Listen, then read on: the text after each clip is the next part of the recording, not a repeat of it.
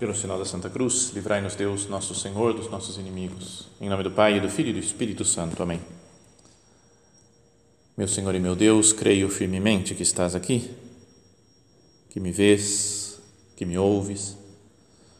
Adoro-te com profunda reverência. Peço-te perdão dos meus pecados e graça para fazer com fruto este tempo de oração. Minha Mãe Imaculada, são José, meu Pai e Senhor, meu anjo da guarda, intercedei por mim.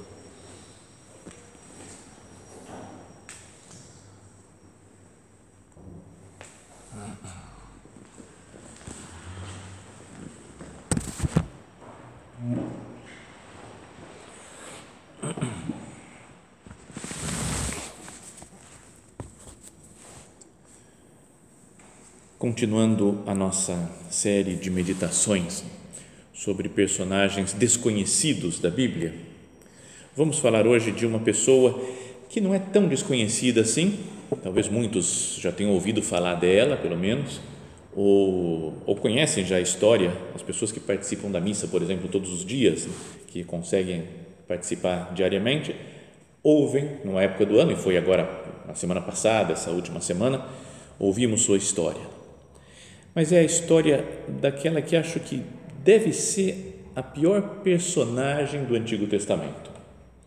Com certeza a pior mulher da Bíblia, a mais pecadora, a mais horrível, que é a Jezabel, mulher do rei Acabe, que era um dos reis de Israel, ou seja, do reino do norte, depois da divisão dos dois reinos. Então a Jezabel ela fez tudo o que se pode imaginar né, de maldade para Deus, de infidelidade a Deus, de ódio aos homens, às outras pessoas.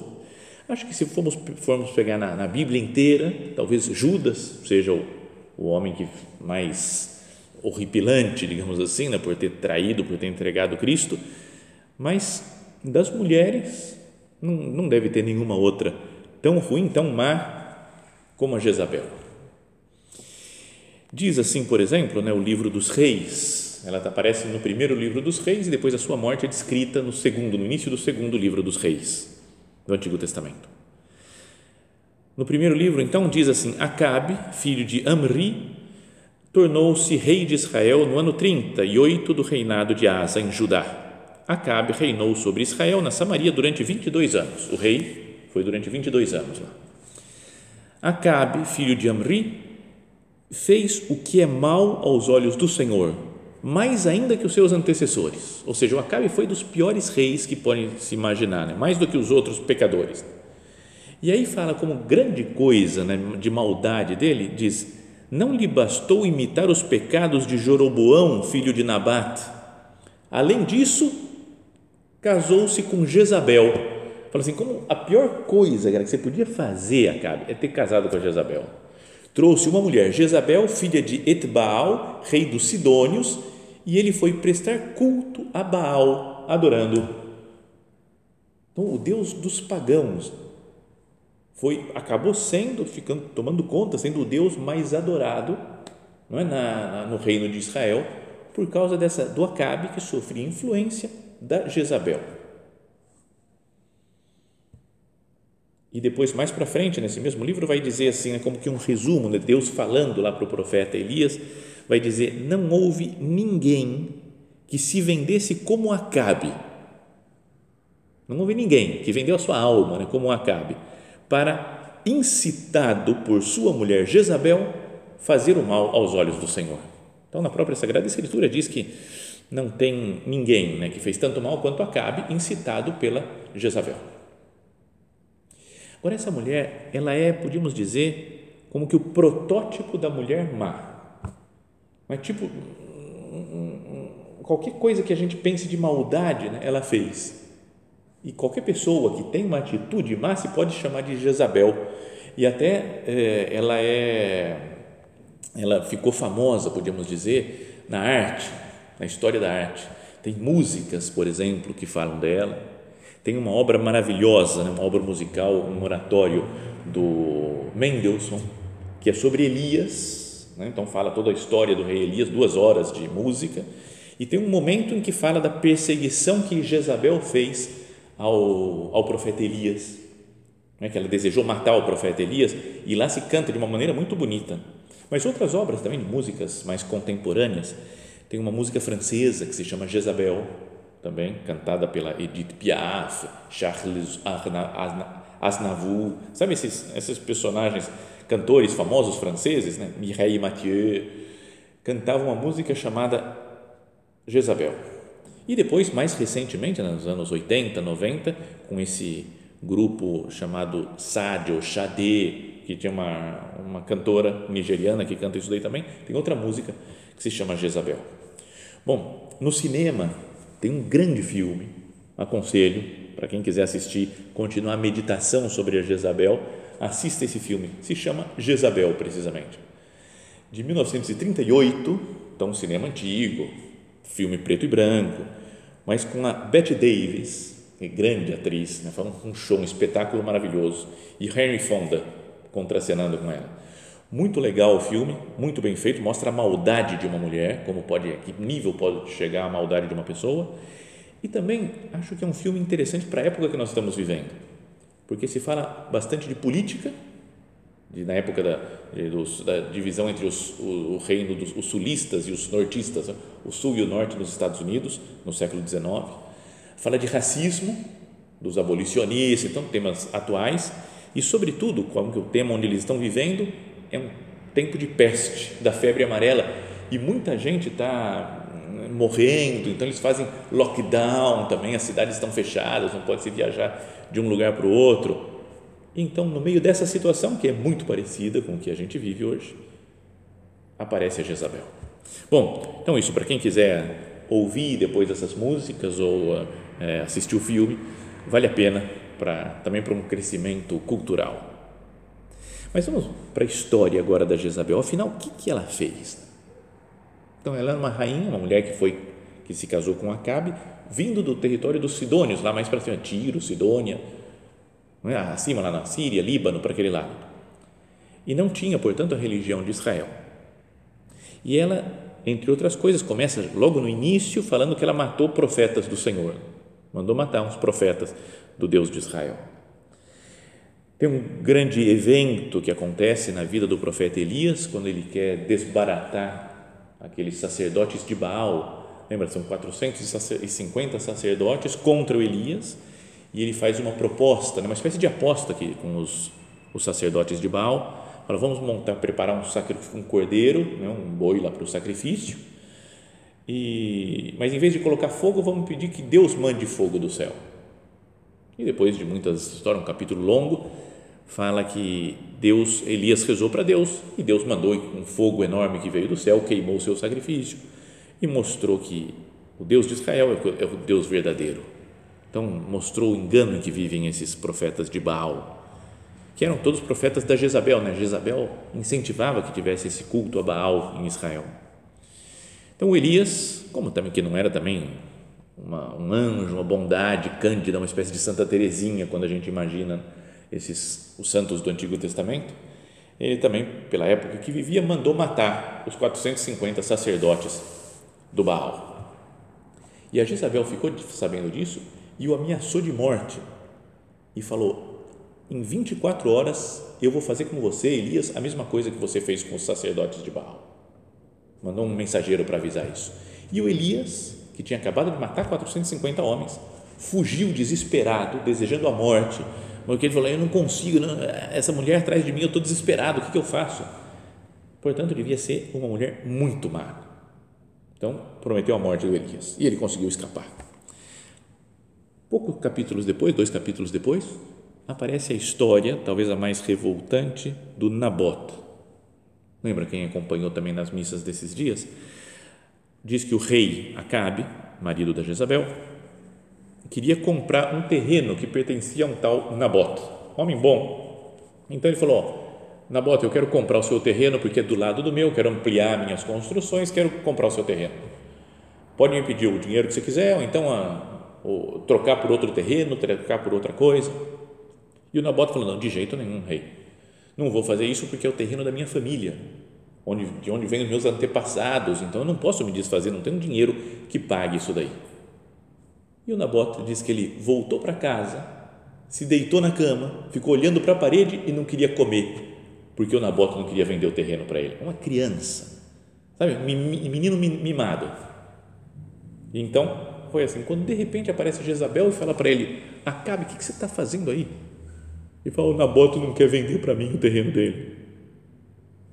E então ela fala, deixa comigo que eu resolvo esse problema pegou os papéis oficiais, tipo timbrado da época lá do, do, do rei, escreveu umas cartas para os anciãos da cidade, as pessoas importantes, né? selou com o selo real, para mostrar que era uma coisa do rei, e falou: vocês julguem o Nabote e o condenem, porque ele está contra o povo, contra Deus e não sei o que.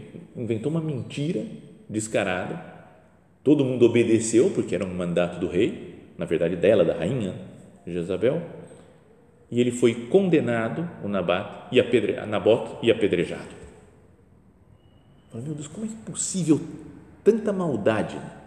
E depois que morreu, ela chegou tranquila, falou, Acabe, pode levantar, vem comer, porque está tudo certo. O Acabe, o Nabote morreu e pode tomar conta do terreno dele. E o Acabe levantou feliz e foi comer e tomou conta do terreno do Nabote, que tinha sido assassinado a mando da Jezabel. Não é assustador isso? Como que uma mulher pode matou alguns profetas, jurou de morte o profeta Elias, depois mandou matar o outro Nabote para conseguir o terreno dele, porque queria um terreno para agradar o seu marido. E fez muitas outras coisas como esta. No início do segundo, segundo livro dos reis, fala que ela morreu, porque Deus fala que Deus se revoltou né, com aquela maneira de se comportar de Jezabel e falou que ela ia morrer hum, pisoteada e comida pelos cães. E de fato, aparece a morte dela, que eu não vou ler aqui porque é, é muito tétrico, tenebroso, né? pode ter gente que passe mal de ouvir falar como aconteceu a morte dela. Mas fala que ela se pintou, pintou os olhos, arrumou o cabelo e foi desafiar um, um, um outro rei de Israel que tinha já matado o seu marido Acabe e, e o desafiou, falou, você também vai morrer, está acabada a sua vida. Então ele mandou que uns soldados dele derrubassem ela do alto de uma da torre da uma janela, caiu, se estourou no chão e ele ainda passou com os cavalos em cima e pisoteou a mulher. E parece que vieram os cães e ainda comeram. É, é, é terrível o negócio. Mas até no momento final da sua vida, então ela ainda quer aparecer. Né? Vou morrer com estilo, com dignidade, vou pintar meus olhos, né? toda vaidosa, arrumou o cabelo. E até mesmo no Apocalipse, último livro da Bíblia, como que Deus repreendendo uma cidade, lembra aquelas as cartas às sete igrejas que tem no Apocalipse, que Deus vai falando as coisas ruins que elas fizeram? Diz assim: O anjo da igreja que está em Tiatira escreve: Assim fala o Filho de Deus, aquele que tem os olhos como chama de fogo e os pés como bronze. Eu conheço a tua conduta, teu amor e tua fidelidade, teu serviço e tua perseverança e as tuas obras recentes, mais numerosas ainda que as do início eu conheço que você fez coisas muito boas para Deus.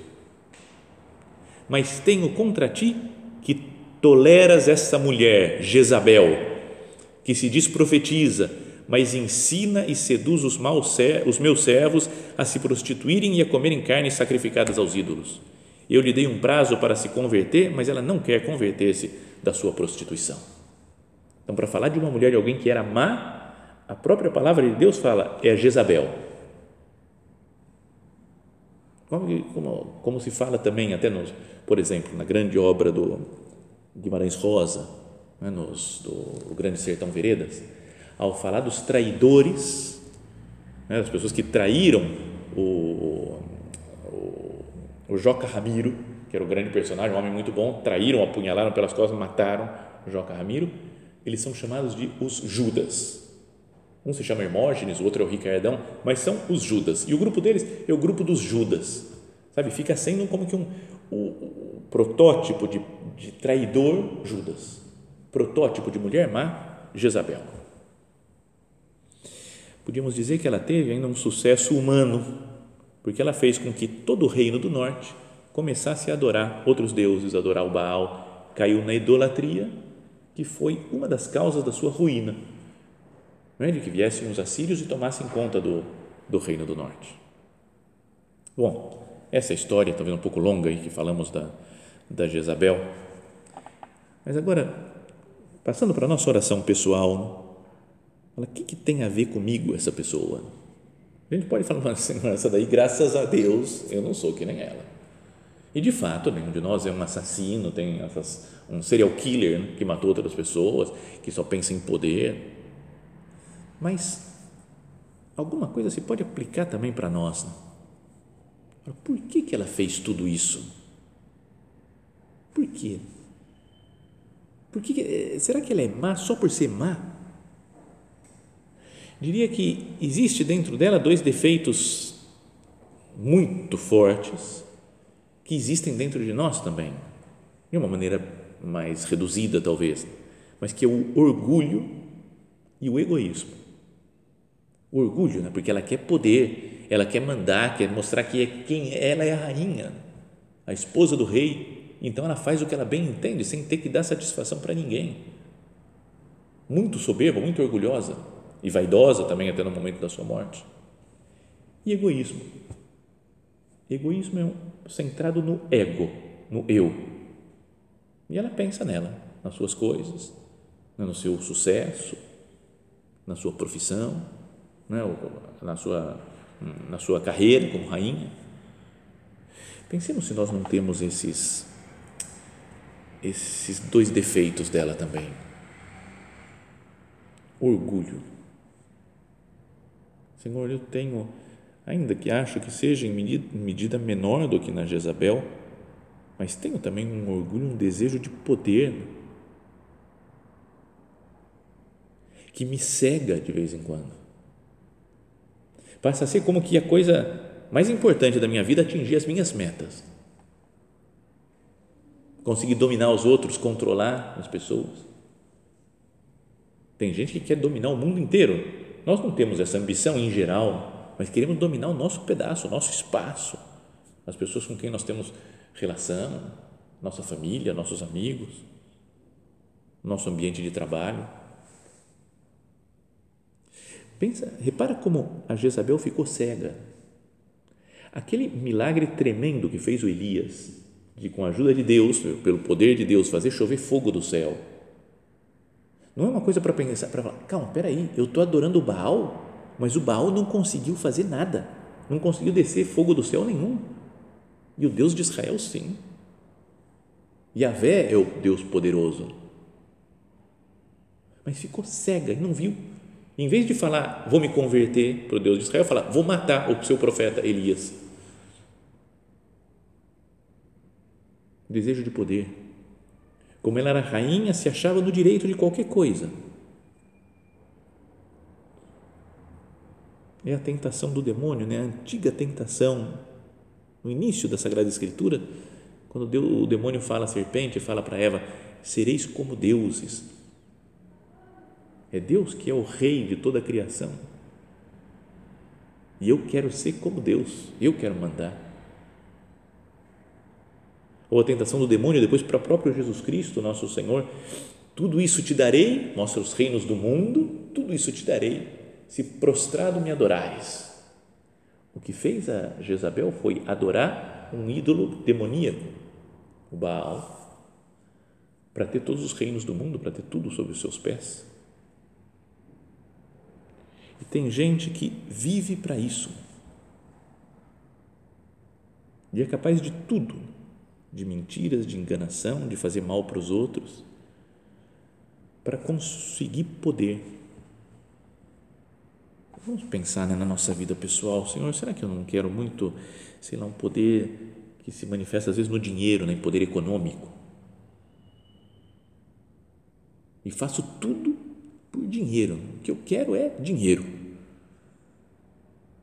É conhecida a história de um amigo que falou que acho que estava vindo, morava na Europa, vinha para o Brasil de navio antigamente e conheceu um judeu no navio. E o judeu falou: O que eu quero da minha vida? Ficaram amigos, foram batendo papo. E ele falou: O que eu quero na minha vida, meu objetivo é conseguir dinheiro, fazer fortuna. É isso que eu quero. Então eu penso em tudo que eu tenho diante de mim, para como que eu faço para conseguir dinheiro através disso e tirou uma chave do bolso e falou: Pô, essa chave, Eu olho para ela e fico, como é que usando essa chave eu posso conseguir dinheiro? É isso, esse é o meu objetivo. Tem gente que é assim, que pensa como é que eu posso ter poder econômico? Ou poder físico, força física sobre os outros? Não tem isso aí. Na escola, em geral, na época que a gente estudava, o homem que é mais valentão, vou brigar, e aí, o que, que foi, cara? Não quer brigar, te pego na saída. Essas coisas de, de briga, de mostrar que tem poder físico, força física. Talvez o, o mais, que mais nos atinja, né? a maioria pelo menos, é ter um poder intelectual, de ter, ser mais inteligente, vencer os outros nas discussões, mostrar que sou eu que tenho razão. Desejo que os outros se inclinem a mim, aceitem que eu estou certo e que eles é que estão errados. Não é? Mesmo que não seja algo tão explícito,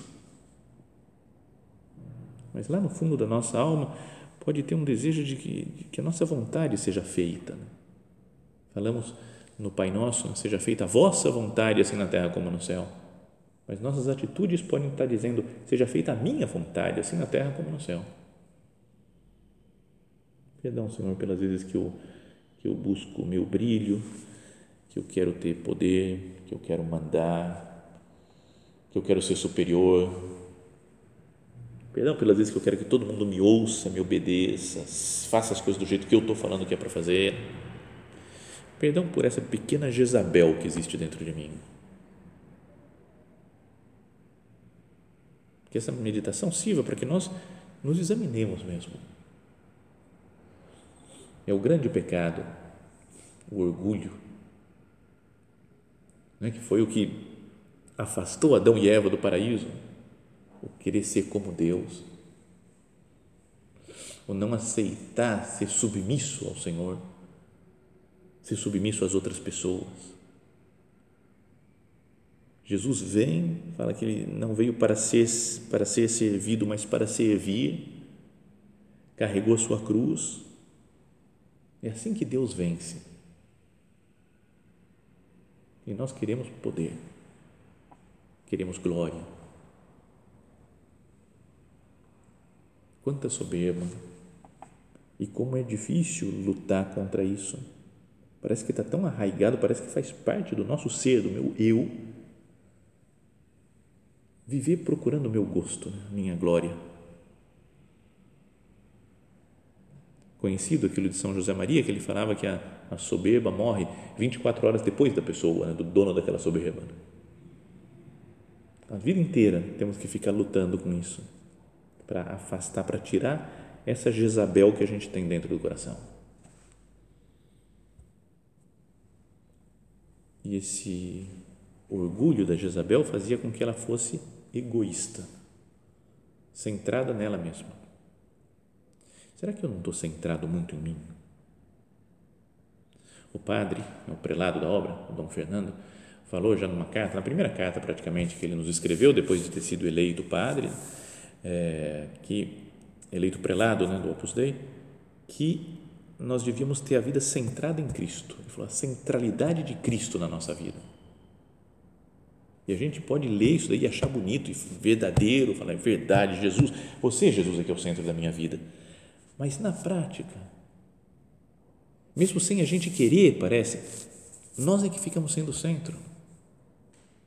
Porque eu procuro o meu gosto, quero caminhar nos meus projetos, no meu, na minha profissão, nos meus descansos, no meu gosto né, de satisfazer as minhas necessidades, meu sucesso, minha profissão, meu projeto, meu descanso. São José Maria falava meu, meu, meu, que coisa tão desagradável. A pessoa que fica falando meu, porque eu fiz assim, meu, é preciso matar esse egoísmo. O egoísta quer tanto fazer a própria vontade que passa por cima de tudo e de todos para se realizar, para alcançar a meta a que, qual ele se propõe.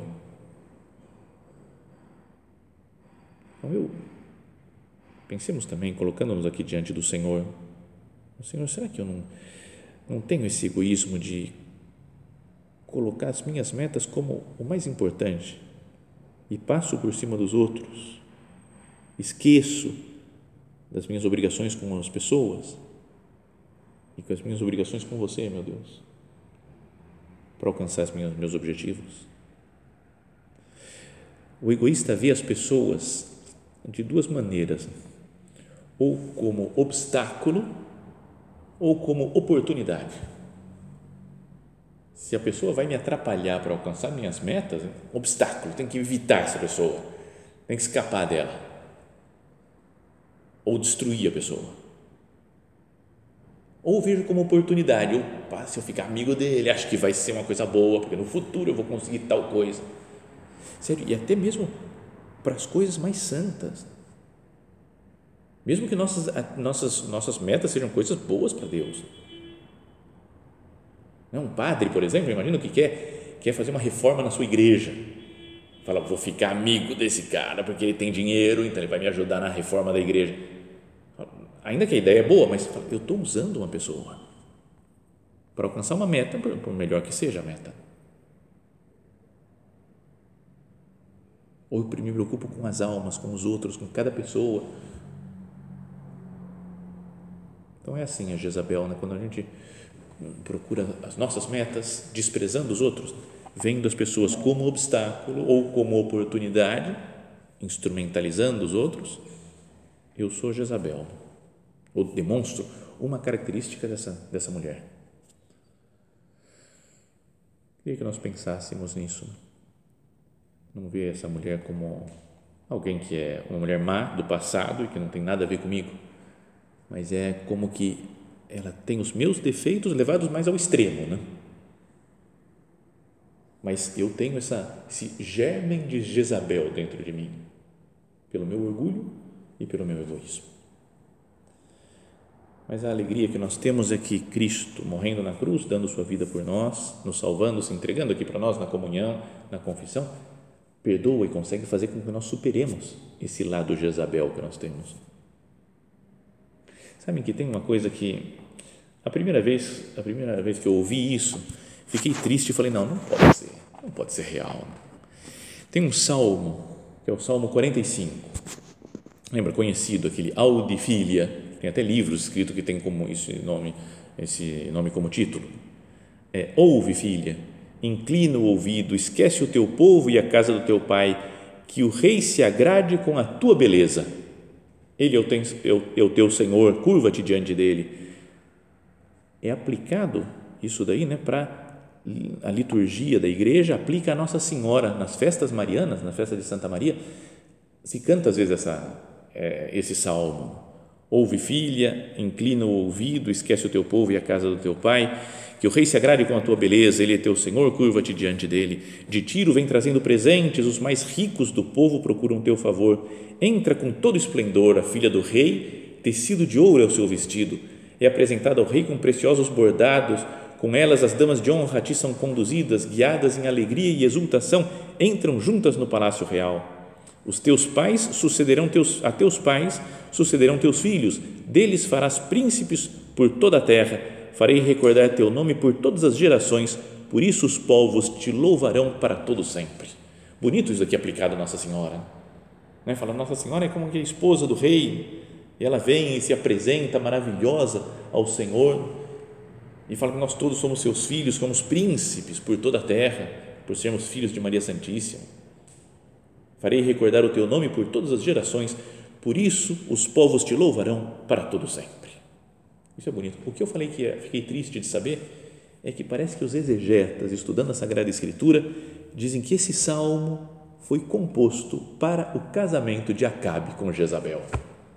Fala, cara, como que é possível? Não é certeza absoluta que seja assim, mas como fala de Tiro, da região vem trazendo os presentes, está como que narrando a história desse casamento, casamento de um rei, às vezes se faziam algumas orações, uns salmos, assim como que o Deus protegendo o rei, o Salmo número 2, por exemplo, que fala da realeza de Cristo, talvez foi composto para ser a realeza quando, quando um, um, rei ia tomar posse, se cantava no momento da, da coroação do rei. E esse daqui, no momento do casamento dele, talvez com a Jezabel, pode ser para esse momento que fizeram esse salmo. Então você fala, cara, nem vou usar mais esse salmo, né? Nem vou, vou pular ele se tiver que rezar o salmo. Tá louco, lembrar da Jezabel. Mas daqui dá para tirar uma lição que Cristo vindo à Terra, o próprio Deus se fazendo homem, transforma tanto o mundo que tudo que se relaciona com Ele se eleva e se purifica. Até uma Jezabel perdida, o hino que se fazia para ela pode ser, bom, ela não quis, não aceitou essa maravilha desse hino. E esse hino passa a ser o que descreve Maria Santíssima.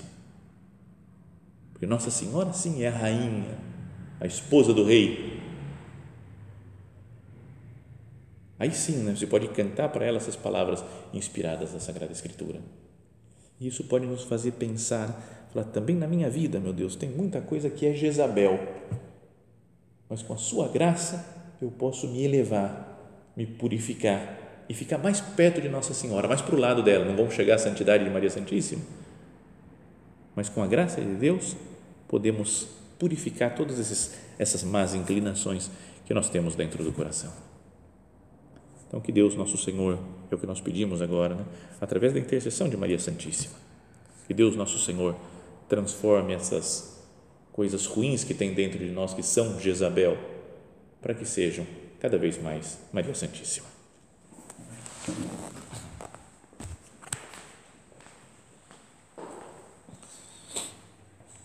Dou-te graças, meu Deus, pelos bons propósitos, afetos e inspirações que me comunicaste nesta meditação. Peço-te ajuda para os pôr em prática. Minha Mãe Imaculada, São José, meu Pai e Senhor, meu anjo da guarda, intercedei por mim.